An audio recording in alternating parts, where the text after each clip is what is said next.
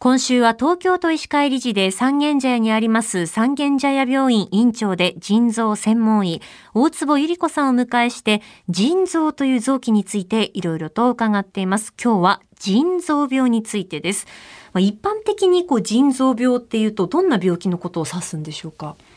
はい、腎臓病、まあ、大きい言い方なんですけれど、はい、まあ、腎臓が持っている機能が障害されたものをまあ大きく腎臓病と言うんですけれども、ええ、その中には例えば、まあ、腎臓が炎症を起こすような腎炎というものもあったりまたは腎臓の中にまあ、石ができてしまうですね。腎結石あとは、まあ、がんができるような腎臓がんのようなものとか。それからあとはですねあの今問題になってるのは基礎疾患って言って、はい、糖尿病とかそれから高血圧あとは高尿酸血症痛風みたいなものですね、はい、そういったものが原因で腎臓の、まあ、障害を起こしてくる。そういったものも全部含めて腎臓病というふうに言っています。うん、この腎臓の異常を知らせるサインっていうのは体にはどういった形で現れてきますか、はい、もう全く初期の頃っていうのは、ほとんど症状っていうのは出ないと思います、ね、自覚症状なしなんです、ね。はい、自覚症状ないです。うん、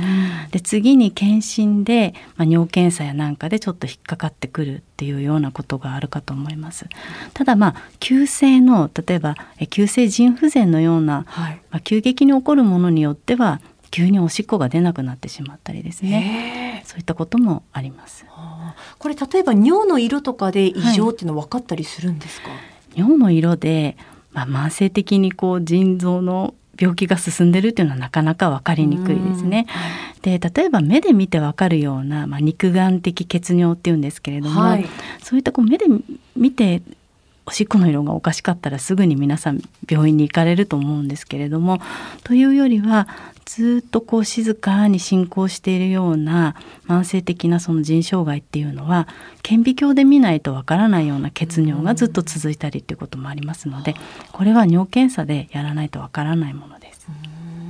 他に何か体に現れてくることっていうのはありますか、はい、だんだん病気が進んでくるとですねまずはやっぱりあの目の周りとか、はい、それから足がむくんできたりっていうことがあります。それからあと疲れやすさ、はい、だるさみたいなのが出てくるんですね。あと腎機能が下がってくると夜間尿といって、はい、夜中に異常におしっこがたくさん出たりっていう時期が来たりすることもありますのでそれも一つですね。それからあとは息切れがしたりとかあと食欲が落ちたりとかそれからあと皮膚が痒くなったりっていうこともあります。お医者さんに最初こうかかる時っていうのはどこに行けばいいですか？まずはお近くのあの内科の先生にかかられるということでいいと思います。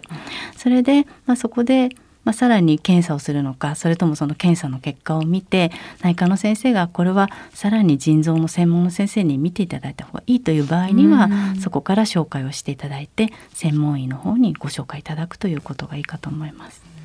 でまあ、いわゆる腎臓病ですよっていうこう診断が出た時に、はい、その後というのはどういったこう治療をしていくものなんでしょうか、はい、あの例えば腎炎のように、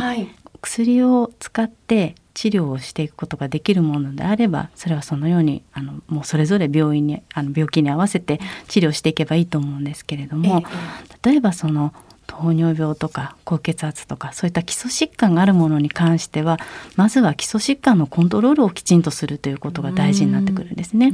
なので糖尿病であれば血糖値のコントロール高血圧であれば血圧のコントロール。それをしっかりしながらあとはその腎臓を大事に使っていく、あ。のまあ、命を先延ばしにしていくっていうんですかね、なるべく長く持たせるように、腎臓に負担のかからないような見方をしていくということになります。